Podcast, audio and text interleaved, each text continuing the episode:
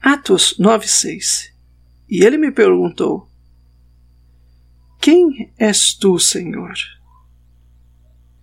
Pelo milagre da redenção, Saulo de Tarso, de fariseu obstinado, ardoroso que era, em um segundo foi transformado num humilde e dedicado escravo do Senhor Jesus Cristo. Não há nada de extraordinário nas coisas que nós conseguimos explicar. Temos o comando daquilo que nós somos capazes de explicar, e, consequentemente, é natural que procuremos explicar tudo. Obedecer antes já não é natural nem desobedecer é necessariamente um pecado.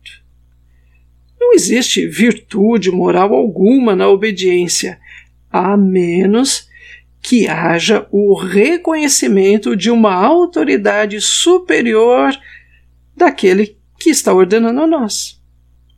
Não obedecer a outra pessoa talvez seja um ato de emancipação. Se alguém diz ao outro, você tem que, você fará.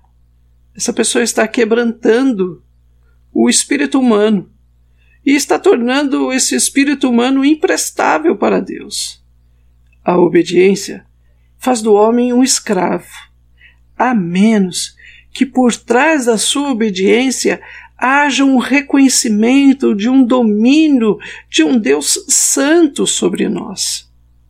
Muitas pessoas começam a aproximar-se de Deus quando desistem de ser religiosas, porque só existe um lugar para o coração humano.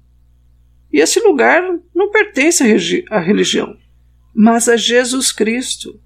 Ai de mim, porém, se, quando eu ver a Jesus e ouvir Ele dizendo para mim, eu responder: Não farei.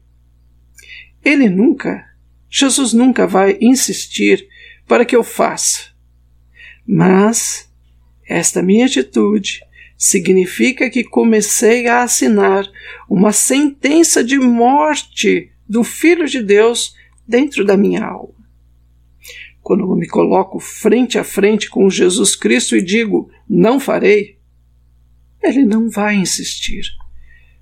Mas estarei me distanciando do poder recriador dele que há na sua redenção.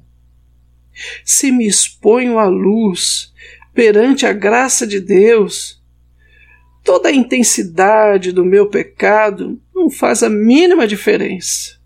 Seu poder de perdoar está lá. Mas, ai de mim, se eu recusar a luz que ele me dá. João 3, 19 a 21